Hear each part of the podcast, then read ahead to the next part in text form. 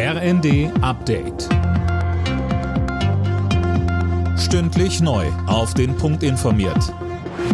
Ich bin Eileen Schallhorn. Guten Tag.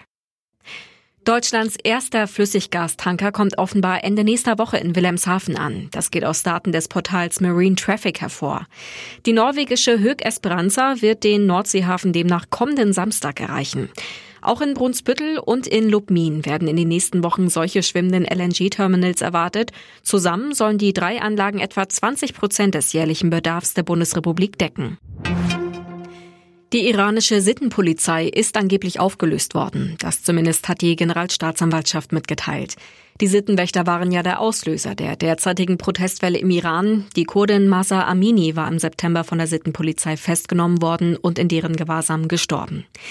Kritiker des Mullah-Regimes reagierten verhalten auf den Schritt. Das Problem sei nicht die Sittenpolizei, sondern der Kopftuchzwang, schrieb ein Aktivist auf Twitter.